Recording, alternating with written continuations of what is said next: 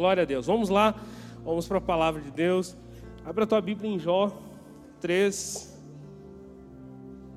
e o 25. Nós vamos ler o 25 e o 26. Glória a Deus.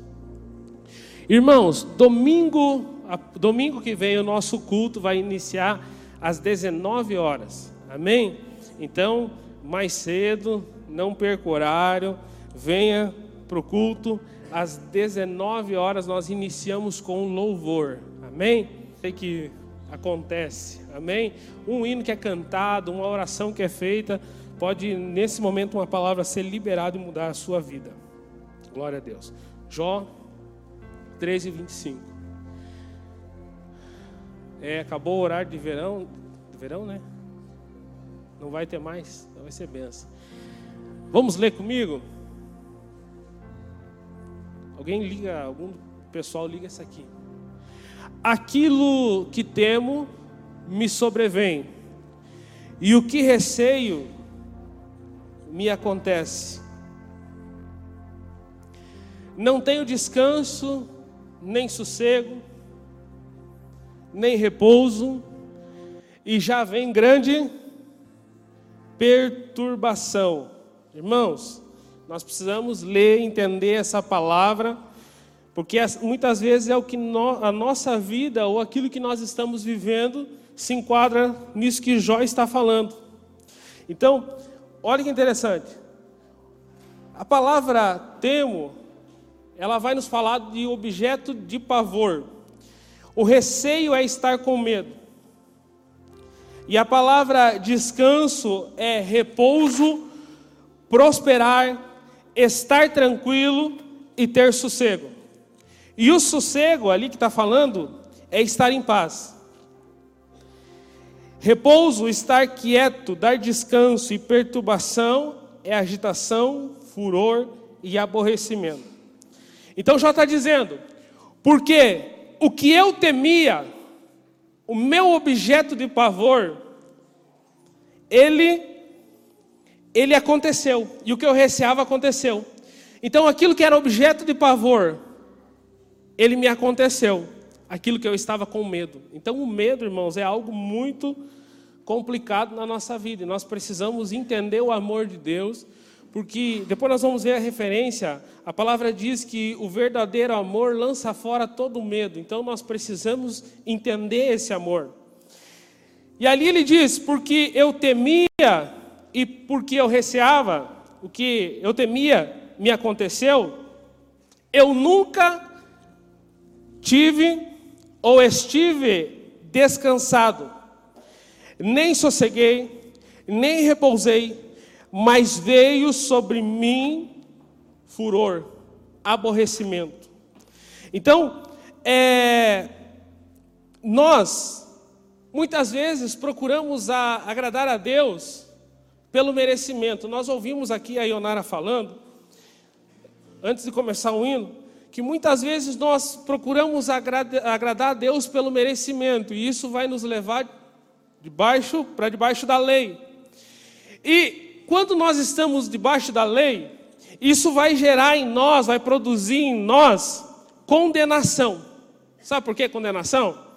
Porque nós não conseguimos cumprir a lei.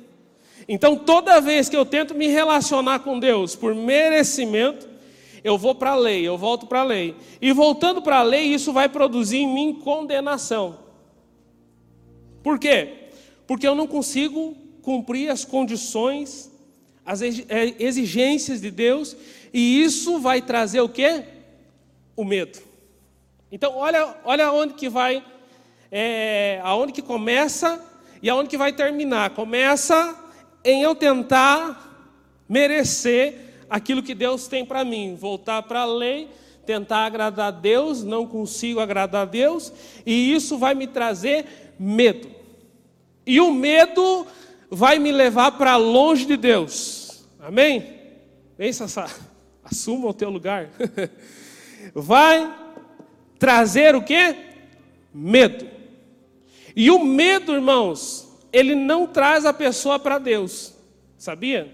Eu falei aqui numa aula, e, e irmãos, eu estava falando na aula que eu estou preocupado quando eu vou pregar. porque eu tenho que pregar e eu tenho no máximo 30, 40 minutos, porque muitos não vão é, conseguir ficar mais que esse tempo. E no culto, nós temos 30, 40 minutos. Na aula eu tenho uma hora e meia. Irmãos, é muito mais fácil você entender essa palavra. Então, se você quiser crescer na palavra cada dia mais, venha na segunda-feira. Na segunda-feira tem um tempo muito bom que eu posso pegar a palavra e explicar de uma forma melhor. Mas vamos voltar lá? Muitas vezes nós achamos que o medo vai nos trazer para perto de Deus, mas o medo nos afasta de Deus. Sabia? Por quê? Quando Adão e Eva pecaram fora do jardim, lá no jardim, quando eles pecam, o que, que eles vão ter logo em seguida? Medo. Então, o medo impede nós de ver Deus como nosso Pai. E o que, que o medo vai trazer? O medo vai trazer depressão, o medo vai trazer inquietação, agitação, o medo vai fazer com que você não prospere, o medo vai fazer com que você não veja Deus nas circunstâncias que você está vivendo. Então, o medo é algo muito ruim. E esse medo só vai ser produzido porque nós não conseguimos cumprir a lei de Deus e todas as exigências dele. O que, que Deus disse para Adão? Não coma do fruto. Quando Deus disse para Adão não coma do fruto, era para Adão não comer, era para Adão respeitar aquilo que Deus estava dizendo para ele. Mas eles foram tentados e comeram do fruto. E logo após comer do fruto, eles se sentiram o quê? Condenado. Então hoje eu, eu preciso fazer com que você entenda que viver debaixo de condenação não vai te trazer para Deus. Eu falei aqui na aula para os irmãos que nós temos um costume de ensinar errado os nossos filhos. O nosso filho faz algo de errado, nós falamos o que para o nosso filho? Ó, oh, Deus não gosta disso, Deus vai pegar você. E nós achamos que isso vai trazer o nosso filho para Deus, e isso está afastando o nosso filho de Deus, porque o Deus que você está apresentando é um Deus totalmente diferente do Deus da Bíblia. Aliás, Deus castiga. Deus castiga. E Deus fez isso. Só que nós hoje vivemos num tempo onde Deus já colocou todo o seu castigo sobre o seu filho, Jesus Cristo. A Bíblia diz assim: agora já não resta nenhuma condenação para aqueles que estão em Cristo. Olha que interessante. Aqui ele vai falar: já não resta mais condenação para aqueles que estão em Cristo Jesus. Tem uma vírgula. Ele está dizendo que quando você entrega a tua vida para Jesus agora, você já foi livre do inferno. Então agora você está em Cristo. Você, para você receber a salvação, você precisa estar inserido em Cristo. E aí ele continua o versículo dizendo assim: para aqueles que não andam segundo a carne, mas isso aqui eu não vou falar no culto. Se você quiser saber, venha para aula. Amém? Então já não resta mais condenação. Então tem pessoas que servem a Deus porque o medo dela é ir para o inferno. Então ela faz as coisas não porque ela entendeu que ela foi salva, mas ela faz porque ela tem medo daquilo que pode acontecer. Então essa pessoa serve a Deus por medo e Deus não quer que você se relacione por medo. Imagina, irmãos, você casado lá com a tua esposa e a tua esposa só te respeitar porque ela tem medo de você. Seria bom, né, estar casado com uma mulher assim, né? Ela só te respeita, ela só faz as coisas porque ela tem medo de você, né? Medo que você pode fazer. O casamento abençoado, imagine que mulher mais feliz que você ia ter lá na tua casa. É medo porque você, você é mal. Se ela queimar o arroz, você vai tacar a panela na cabeça dela. Oh, que casamento abençoado que você tem, irmãos. Nós nos relacionamos com Deus dessa forma, achamos que, achamos que Deus é assim. É como o marido queimou arroz, taca a panela na cabeça para aprender. E nós achamos que Deus se relaciona assim com nós.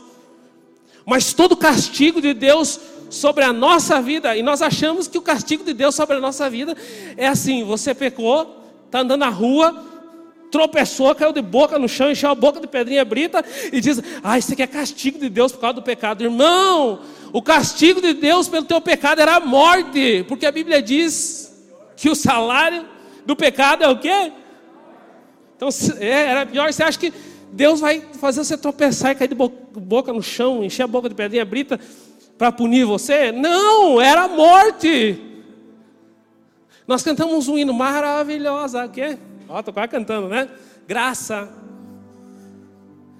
Maravilhosa, irmãos, nós não entendemos muitas vezes a marav maravilhosa graça e não conseguimos nos relacionar com Deus da forma que Ele quer se relacionar com nós. Irmãos, eu hoje estava conversando com o pastor Isaac e nós comentando sobre a vida daquele que entregou a, sua vida para Jesus. Mal ele terminou de pecar, há uma cachoeira de graça sobre a vida dele, limpando ele. E nós, nós se perdemos e achamos que a vida cristã é só deixar de pecar. Então eu quero chegar num nível que eu pare de pecar. Irmãos, é muito bom isso, mas o relacionamento com Deus, você conhecer o teu Deus, vai fazer com que você ande segundo os estatutos de Deus. Olha o que a palavra de Deus diz que a lei foi dada para o homem, para o homem cumprir. Cadê o pessoal da escola? Não. A lei foi dada para que revelasse o quê? O homem. Hoje eu estou fazendo que nem na escola, não pode fazer na escola aqui. Que tem que pregar. Foi dada para revelar o homem, porque o homem não sabia que estava fazendo aquilo de errado. Então a lei foi dada para revelar o homem. Mas quando Cristo Jesus vem nessa terra e ele morre na cruz, sabe o que ele está fazendo? Ele está pegando a lei que o homem não conseguia cumprir e ele está gravando a lei no nosso coração. O salmista vai dizer, né? Escondi a tua palavra no meu coração para não pecar contra. E nós achamos que há problema para Deus, que Deus tem problema com o teu pecado, irmãos. Deus não tem problema com o pecado e nem com o pecador. O problema é que quando o pecador peca, ele foge de Deus. Por quê? Porque foi ensinado que Deus é um Deus ruim. Irmãos, se o teu filho cai um tombo, se machuca, para quem que ele vai correr? Hã? Para o pai e para a mãe. Aí o pai pega e chuta. Bem feito, você é um molenga mesmo, né? Ah, foi cair. O pai faz errado. Agora, qual é a atitude do pai? Filho, vem cá, deixa eu limpar você aqui. Você caiu? Você se machucou? Toda vez que o filho se machucar ou fizer algo errado, para onde que o filho vai correr? Para o pai. Se o pai tratar assim, agora se o pai tratar mal, ele vai ser a última pessoa a quem o filho vai procurar. Hoje nós vemos filhos que eles se metem em problemas e a última pessoa que eles procuram é o pai. Irmãos, essas pessoas vão ter dificuldade de se relacionar com Deus, porque toda vez que ele errar, ele vai se tornar um fugitivo, ele está fugindo de Deus, ele está com medo daquilo que Deus pode fazer. Deus não tem problema com o teu pecado, ele já pagou lá na cruz tudo que era sobre a tua vida, sabe para quê? para que toda vez que você errar, você possa voltar para o teu pai. Ele sabia que você não ia ser perfeito, mas ele sabia que por causa do amor dele, ele poderia aperfeiçoar você. Olha que interessante. O que que Jó temia? Jó temia que quando os filhos dele estivessem fazendo festa, acontecesse algo com os filhos dele. E nós achamos que isso era bom. E na verdade isso não era bom. Irmãos, eu vou fazer um curso aqui só, só sobre Jó. Você, você vai desconstruir tudo que você sabe sobre Jó. Jó, ele fazia o sacrifício pelos filhos dele antes de acabar as festas deles. Porque ele dizia: Vai que os meus filhos pecaram no pensamento. Ele queria antecipar, por quê? Porque ele tinha medo daquilo que poderia acontecer. Então Jó, Jó, oferecia ofertas a Deus pelo pecado de seus filhos. E ele achava que estava oferecendo essas ofertas no altar de Deus, mas ele estava oferecendo no altar do medo. Jó oferecia essas ofertas no altar do medo e não no altar de Deus. Irmão, sabe o que Deus quer falar para você nessa noite? É que você não precisa se relacionar com Ele por medo, você precisa se relacionar com Ele por amor, porque Ele amou você antes mesmo de você ser essa pessoa que você é hoje. Sabe qual é o problema? É que quando Deus nos achou, Ele achou nós perdidos, sujos, achou de uma forma totalmente errada, e nós esquecemos disso. Ele amou eu e você quando eu e você não tínhamos nada para oferecer para Ele. Eu usei o exemplo da ovelha. A ovelha se perdeu. A ovelha se perdeu. Quem que foi ao encontro da ovelha? Foi a, a ovelha ao encontro do pastor ou o pastor ao encontro da ovelha? O pastor vai ao encontro da ovelha.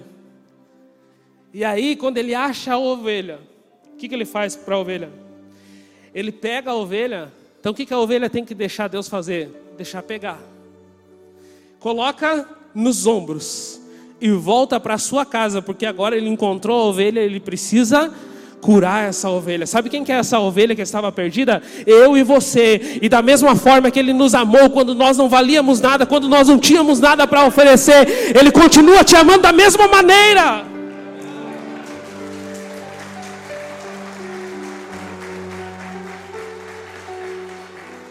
Irmãos, aconteceu aqui, eu não vou falar o nome da irmã, mas você vindo para a igreja, você que tem mais que dois filhos, tem dois filhos ou mais que dois filhos, você já começa a exercer um nível de paciência maior, né? É só por Deus. E antes de vir para o culto, você coloca um dentro do carro, quando você vai buscar o outro, o outro já saiu dentro do carro, né? É uma benção. Eu falei que quando vem a família inteira é 30 minutos para guardar todo mundo e as coisas dentro do carro. Se ninguém escapar, se escapar um já aumenta o tanto. E aí a irmã perdeu a paciência com a criança. E quando chegou aqui na igreja, começou o louvor, e Deus me moveu a falar que não importa o que você tenha feito, hoje você pode adorar a Deus. E o que, que o inimigo tinha falado no coração dela? Ah, você vai adorar a Deus, você não gritou com as tuas filhas, com teus filhos, gritou. Você disse que não ia fazer mais, você fez. E agora está aqui, né? Erguendo as mãozinhas, meu Deus, dizendo, oh Deus, eu te adoro. Irmão, você acha que é o Espírito Santo que acusa? Tem que achar o versículo que o Espírito Santo agora virou acusador. Quem acusa é Satanás. E quando eu falei essa palavra, a irmã recebeu. E ela, naquela noite, pôde adorar a Deus e entregar o seu louvor. O inimigo vai querer fazer isso com você. Ele vai querer dizer que você não pode receber. Sabe por que você não pode ser curado da depressão? Sabe por que você não pode ser curado dessa enfermidade? Sabe por que você não pode prosperar? É porque você não é bom é porque você não merece. Olha, você, você, você, nem consegue fazer as coisas certas. Você vem no domingo à noite, promete um monte de coisa. Irmãos, final de ano, né? Faz o culto na igreja, todo mundo promete. Esse ano eu vou ser, aquela, esse ano eu vou ser uma pessoa melhor. Esse ano eu vou vir nos cultos. Esse ano eu vou fazer isso aqui. Já na primeira semana ali de, de, de janeiro, já esquece tudo que falou que ia fazer. É, esquece tudo que fez. E aí, o que, que acontece? Aí a pessoa entra na acusação: não, mas Deus não pode me abençoar, porque olha o que eu fiz. Eu falei que ia fazer, não consegui fazer, eu não consegui cumprir, eu não consegui, e eu não consigo, eu sou falho. E aí, isso impede você de ver o Deus de amor que você tem. Irmãos, Deus não olha para você, Ele olha para a oferta. Quando o sacerdote, as pessoas vinham entregar a oferta pelo pecado, para quem que o sacerdote olhava? Para o ofertante ou para a oferta? Para quem? Ele olhava para o homem que estava pedindo perdão ou para o animal? Para o animal. Ele olhava para o animal, ele ia examinar. Vamos ver se o animal não é doente. Tem falha? Perfeito. Posso fazer a oferta por você. Na nova aliança, Cristo é a nossa oferta.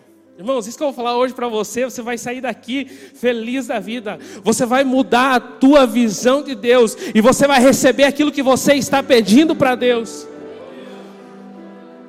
Agora na nova aliança, quando você chega para pedir algo para Deus, Deus diz: "Cadê a oferta?" Aí, quando você entende que não é o quanto você é bom, o quanto você sabe, você aponta para a oferta. Quem que é a oferta?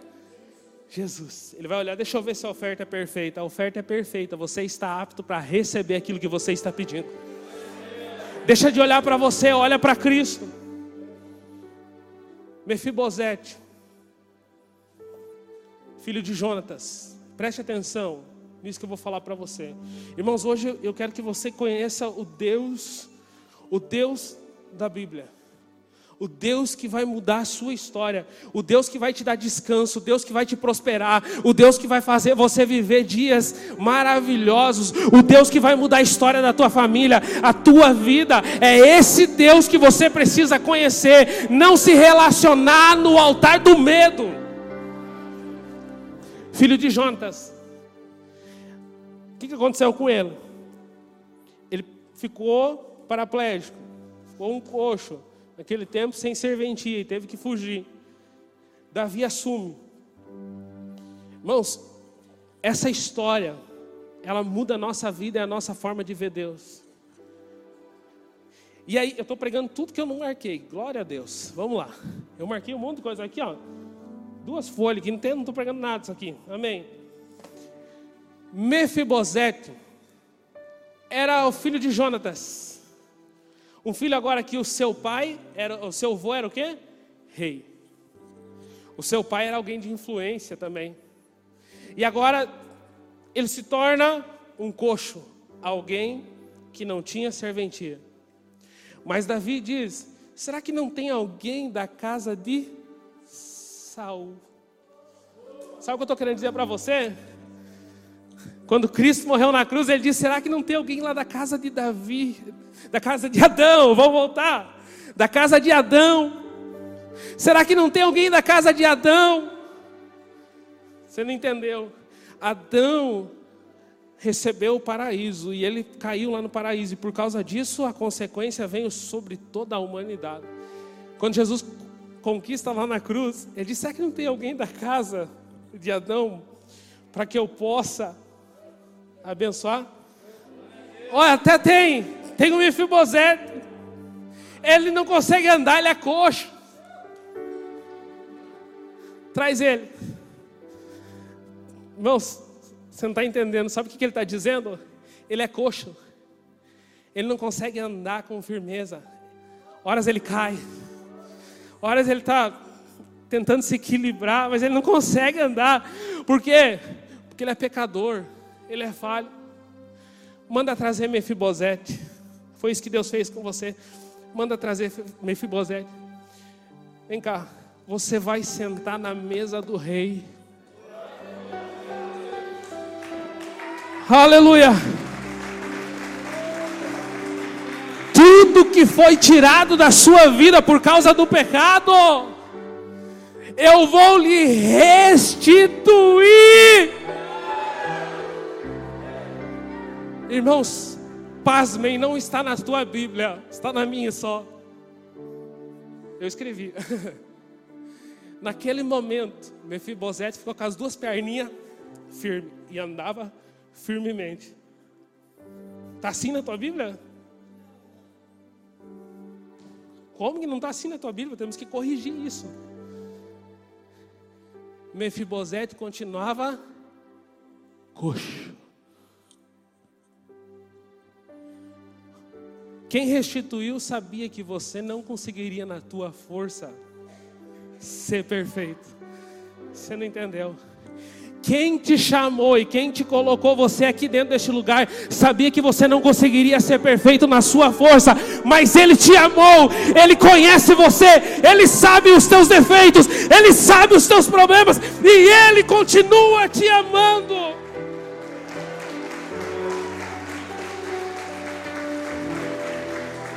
Ele diz assim: Vou te restituir tudo que você perdeu. Você vai sentar na mesa do rei, você vai comer na mesa do rei. Oh Deus! Você senta na mesa do rei, você come e é restituído não por aquilo que você é, não por aquilo que você sabe fazer, mas sim porque Davi foi restituir porque ele tinha uma amizade pelo pai. Sabe quem que é Jonatas na minha vida? É Jesus Cristo. É Jesus Cristo. Você senta na mesa do rei, você come. Tudo é restituído sobre a tua vida, não por aquilo que você pode fazer para Deus, mas sim por aquilo que Ele fez por você. Ele te ama. Quando você está pegando o anjo pela perna, o amor de Deus continua o mesmo. Ele ama da mesma forma. Quando você está como a galinha da Angola, né? Tô fraco, tô fraco, tô fraco, tô fraco, né? Você chega e diz: Mas olha, eu caí. Deus continua amando você da mesma forma, irmãos. Deus não ama você só quando você acerta e quando você erra, Ele despreza. Ele sabe as suas limitações. Ele mandou buscar você porque Ele conhecia as suas limitações.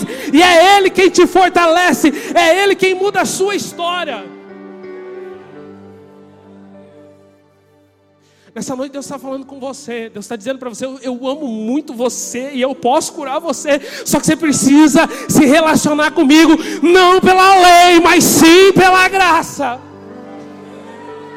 Se você tentar viver para Deus pela lei, pelo merecimento, muitas maldições estão sobre a tua vida. Irmãos, se eu, se eu acredito que existam maldições, vocês estão querendo que eu pare de pregar?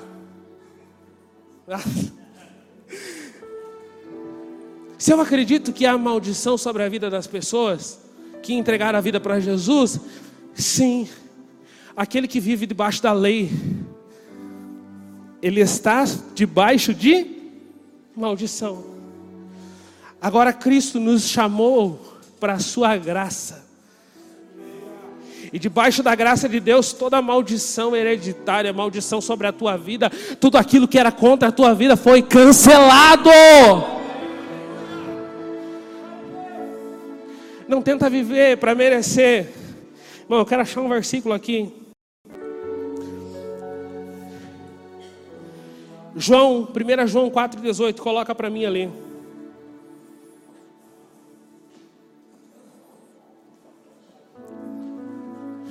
1 João 4 e 18.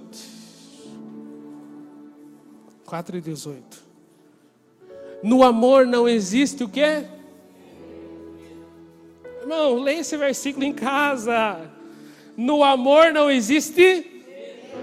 Antes o perfeito amor, o que, que ele faz? Lança fora o medo.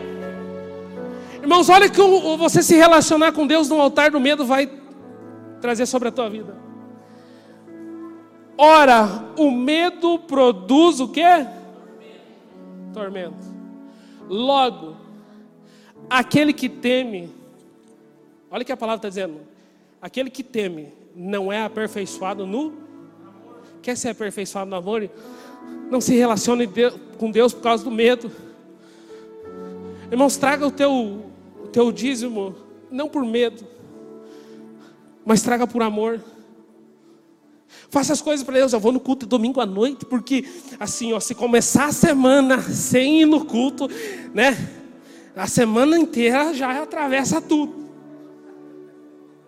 Entrar na igreja com o pé direito, né? Tem que, pastor, tem que orar todo dia antes de sair de casa, porque o dia que eu não orei antes de sair de casa, pensa num dia ruim. Por que a pessoa ora? Porque quer se relacionar com Deus? Ou por causa do medo? Saia do altar do medo e venha para o altar de Deus. Olha que interessante.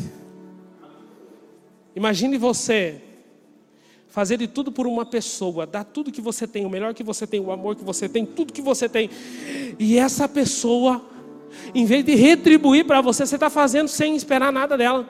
E essa pessoa começar a dizer assim: Não, eu faço isso para você porque eu tenho medo de você. Nossa, mas eu, eu te dei tudo, eu te dei tudo que eu tinha de melhor, e você está querendo que tudo, está me dizendo que tudo aquilo que você faz de volta para mim é por medo? Você ia gostar de se relacionar com uma pessoa assim? Se Deus já te deu tudo, o que, que Ele espera? Que você se relacione com Ele? Por gratidão. Você não ama Ele primeiro. A Bíblia diz que Ele te amou. Não foi você que fez algo para que Deus te amasse, mas foi Deus quem te amou. Glória a Deus. Gálatas 4, 9 ao 11. Eu vou encerrar, porque esse pessoal do louvor aqui me querem acabar comigo. 4, 9. Do 9 ao 11. Glória a Deus. Gálatas 4, travou o processador do irmão lá. Gálatas 4, 9. Vamos lá. Mas agora que conheceis a Deus, ou antes sendo conhecido por Deus. Olha o que, olha que, que o apóstolo Paulo está falando. Como estáis voltando outra vez aos rudimentos, o quê? Sabe o que significa fraco? Doente. A Bíblia vai dizer assim, em 2 Coríntios: alguns que estão fracos e outros que dormem, alguns que estão doentes e outros que já morreram. Rudimentos fracos e pobres. Pobre, irmão, está falando pessoa que pede esmola. Vamos, vamos continuar. Aos quais de novo quereis ainda escravizar-vos ele está dizendo que alguém está escravizando a pessoa? Ele está dizendo que você quer voltar a ser escravizado. Olha o que ele está falando. Mas agora que você conheceu a Deus e que Deus ama você, e que você foi chamado pela graça, por que você está querendo voltar a se relacionar pela lei, por aquilo que você consegue fazer, por quanto você é bom? E ele diz: Isso só está produzindo em você rudimentos fracos que estão levando você a ficar doente. tentar se relacionar com Deus pelo merecimento vai fazer com que a pessoa fique doente. E acha que Deus não pode curar ela. Deus pode curar você e Deus vai curar e Deus já curou você. Pobres. A pessoa começa a viver com Jesus, com Deus, se relacionando por esmolas. Você não precisa de esmola, você é dono de tudo. 10. Guardais, di, guardais dias e meses e tempos e anos. É o que eu disse. Vem para a igreja domingo à noite, porque senão a semana se atravessa tudo. Ele não vem para adorar a Deus, ele não entendeu nada. Que Deus, Deus ama você. Você precisa vir, porque Deus ama tanto você, você que está assistindo. Você precisa vir para a igreja, porque Deus amou tanto você. E não tem maneira melhor de expressar esse amor que estando aqui na igreja. 11 receio de vós, de vós tenha eu trabalhado em vão para convosco. O apóstolo Paulo está dizendo assim: olha, eu receio que eu tenho trabalhado em vão. Ele deixou a igreja em Gálatas, eles vieram pela graça. Quando você chegou, irmãos, para Deus, você lembra como você era? Você lembra a vida que você vivia? Você lembra que você. Começa, começa a pensar. Faz uma retrospecção. Eu sou meio contra é, retrospecção. Mas Olha como você era. Você chegou na igreja, você fumava, talvez você bebia, talvez você fazia tanta coisa errada e hoje quando você olha para trás você diz, mas não era eu que fazia aquilo lá não. Parece que era outra pessoa. E sabe o que Deus fez com você? Ele usou a graça dele. Ele amou você quando você era daquele jeitinho. Que hoje você se lembra e diz, mas não era eu aquela pessoa. Deus amou aquela pessoa. E da mesma forma que ele amou a mesma graça, ele continua usando essa mesma graça. Irmão, você já melhorou muito do que do que quando você chegou. Só que sabe qual é o problema? Nós crescemos. E agora nós somos como aquela mulher, o pastor Isaac já contou. Ela ganhou carona no carro e ela estava com a bolsa de lenha carregando, segurando nas costas. E o cara deu carona para ela e ela andou com a bolsa, os 12 quilômetros segurando a bolsa. E o cara falou, mas por que, que você não larga a bolsa? Não, o senhor já está me dando carona, eu vou colocar isso aqui para fazer mais peso. Deixa que eu carrego, estou ajudando você aqui, ó. Carro está levando peso. Você largar o peso ou segurar, não vai mudar nada para o carro. O problema é que a gente cresce. Quando a gente chega, a gente se relaciona com Deus sendo quem a gente é. Ai, Deus sabe todas as imperfeições, mas Ele ama você. Aí quando nós melhoramos, crescemos, nós queremos mostrar para Deus o quanto nós somos bons. Dizemos, Deus, agora o Senhor tem que me abençoar, porque eu vou fazer aqui, o Senhor vai abençoar, o Senhor vai abrir a porta. Mas quando chegou, diz: Ó oh, Deus, qualquer. Ó, colocar lá no fundão tá louco de bom. Mas vai passando o tempo, nós vamos querendo dizer para Deus o que Deus tem que fazer e não, não entendendo que Deus se relaciona com nós pela sua graça. Eu quero convidar você para ficar de pé.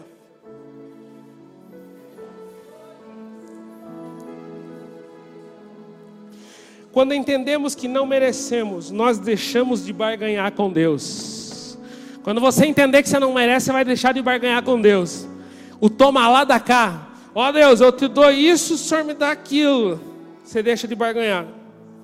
E passamos a servir com amor, sabendo que Ele nos abençoa por causa do quê? Por causa do seu amor.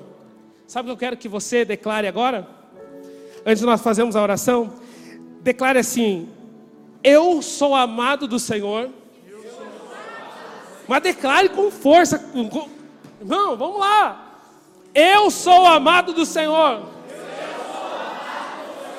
Não pelo que eu faço, mas pelo que Ele fez. Eu sou amado do Senhor. Não pelo que eu faço, mas pelo que Ele fez.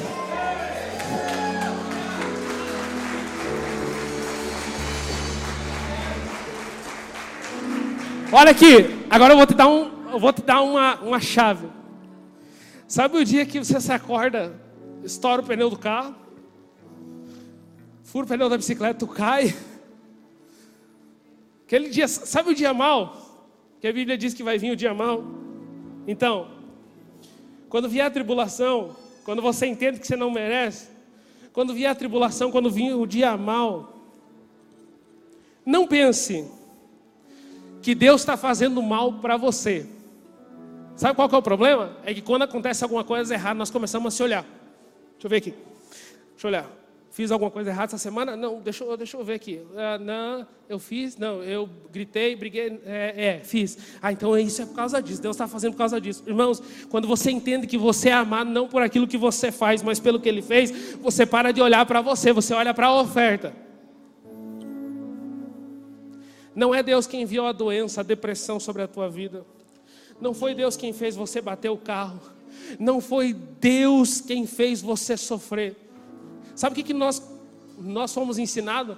A olhar para Deus fazendo isso e não vemos que muitas vezes é o diabo usando essas circunstâncias para que eu e você venhamos nos afastar de Deus. Olha para as circunstâncias e, e quando você olhar não diga assim, foi Deus que enviou essa doença sobre a minha vida. Vai dizer assim, eu não sei de onde vem essa doença. Eu não sei porque esse problema veio sobre a minha vida, mas já tem uma palavra para ele. Lá na cruz, Deus garantiu a minha vitória. E se eu estou passando por isso, isso vai servir para a honra e para a glória do meu Senhor. Porque eu sou amado. Agora você vai cantar assim, ó, maravilhosa. Vai lá. Vamos lá, vamos cantar. Você vai cantar agora com verdade essa música. Vamos lá. Pega no maravilhosa graça ali. Entra com tudo, entra derrubando tudo. Ó, canta lá. Maravilhosa graça. Bate no bumbo. Que não falha. Isso. Tomou o meu lugar. Tomou o teu lugar. Cruz. Teu sangue me salvou.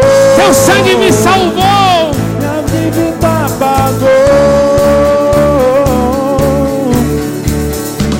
Jesus eu canto, porque hoje livre sou. Aleluia! Segura. Olha lá. Maravilhosa graça. Nós cantamos. Essa graça que alcançou você. Mas hoje talvez você chegou aqui com algo que você temia. Irmãos, esses dias eu ia deitar e o meu coração, assim, sei lá se é coração que que era, e começava, começava a dar uma dor esquisita, formigar o braço. E eu comecei, e Deus estava falando essa palavra comigo, porque Deus sempre vai provar o pregador. E eu tô, mas eu tenho que ir pro UPA e começar a dar aqueles negócios, eu estou passando mal, alguma coisa do coração. E eu comecei, é, o coração sim, porque dói o braço, dói, dói isso, dói aquilo. E eu comecei para a internet pesquisar, porque está doendo, está doendo, vai acontecer. E aquilo começou a vir em sintomas. Porque eu comecei a declarar com a minha boca. Eu estou deitado na minha cama e não conseguia dormir, o coração acelerado. falei assim: Deus, quer saber de uma coisa? Se é para mim morrer do coração, e se está nos teus planos, eu vou morrer do coração. Agora, se não for da tua vontade, eu não vou morrer, e eu vou dormir. E chega dessa folia. Aleluia. O medo estava batendo na minha porta, dizendo assim: Ó, posso entrar? Eu disse: Não, aqui você não tem vez. Eu vou dormir. E se for para morrer, amanhã quando eu acordar, eu estou morto. Mas se não for para morrer, amanhã quando eu acordar, eu estou vivo. Irmãos, para de ficar dizendo que você vai morrer de tal doença. Para de ficar dizendo que fulano lá da tua família morreu e você já está começando a sentir as dores. Já estou sentindo aqui, ó. Ah, eu acho que eu vou morrer. Vai nada! Cristo levou a sua cruz para que você fosse curado, para que você fosse salvo. Ele te curou de toda enfermidade. Olha aqui, o que eu temia em Jó, porque o que eu temia me veio e o que eu receava me aconteceu. Hoje eu quero convidar você para sair, você que entendeu que é filho amado e aquilo que você temia, que estava vindo já os sintomas, você vai vir aqui para frente, você entendeu que você é filho amado, vai dizer assim: Eu não sou mais escravo do medo, eu sou filho de Deus. A maravilhosa graça me alcançou. Você vai sair do teu lugar e você vai vir. Se você está aqui pela primeira vez e você não entregou a tua vida para Jesus, eu quero dizer que essa noite você entregar, irmão, você viu o Deus que eu falei agora? Eu falei 30 minutos sobre um Deus que você não conhecia. Eu quero convidar você que está no seu lugar sair e vir aqui hoje, nessa noite, se entregar para Ele, dizer: Deus, eu quero me entregar para você. Eu quero ser teu filho. Eu quero ser teu filho. Eu não estou convidando você para mudar de religião. Na verdade, religião é algo muito ruim. Na verdade, religião ele mata, porque a religião diz assim: se você fizer algo para Deus, Deus vai fazer. Ele fez tudo lá na cruz e Ele te fez filho para que você pudesse receber tudo aquilo que Ele conquistou. Eu não estou convidando você que está na internet para mudar de religião, estou convidando você para ser filho de Deus e é bem diferente. Olha que Jó vai dizer: Nunca estive descansado, nem sosseguei, nem repousei, mas veio sobre mim perturbação. Sabe o que você precisa? Descansar no Senhor. Sabe quando a pessoa consegue descansar? É quando ela entende que tudo na vida dela está perfeito. Deus já fez tudo por você. Agora você precisa descansar. E quando você descansar, a cura sobre a tua vida vai chegar. Quando você descansar, Deus começa a mudar a sua história. Eles vão cantar maravilhosa graça. E se você entendeu que você é amado e havia acusação que dizia que você não podia ser curado, que você não podia ser perdoado, que você não podia receber, e se você quer ser filho, se tornar filho, eu quero convidar você para sair do lugar. Eles vão cantar maravilhosa graça de volta. E você vai sair correndo do teu lugar e vai vir aqui para frente. E nós vamos orar por você. E nessa noite Deus vai curar você. Deus vai transformar a sua vida. Não porque você merece, mas porque Ele fez.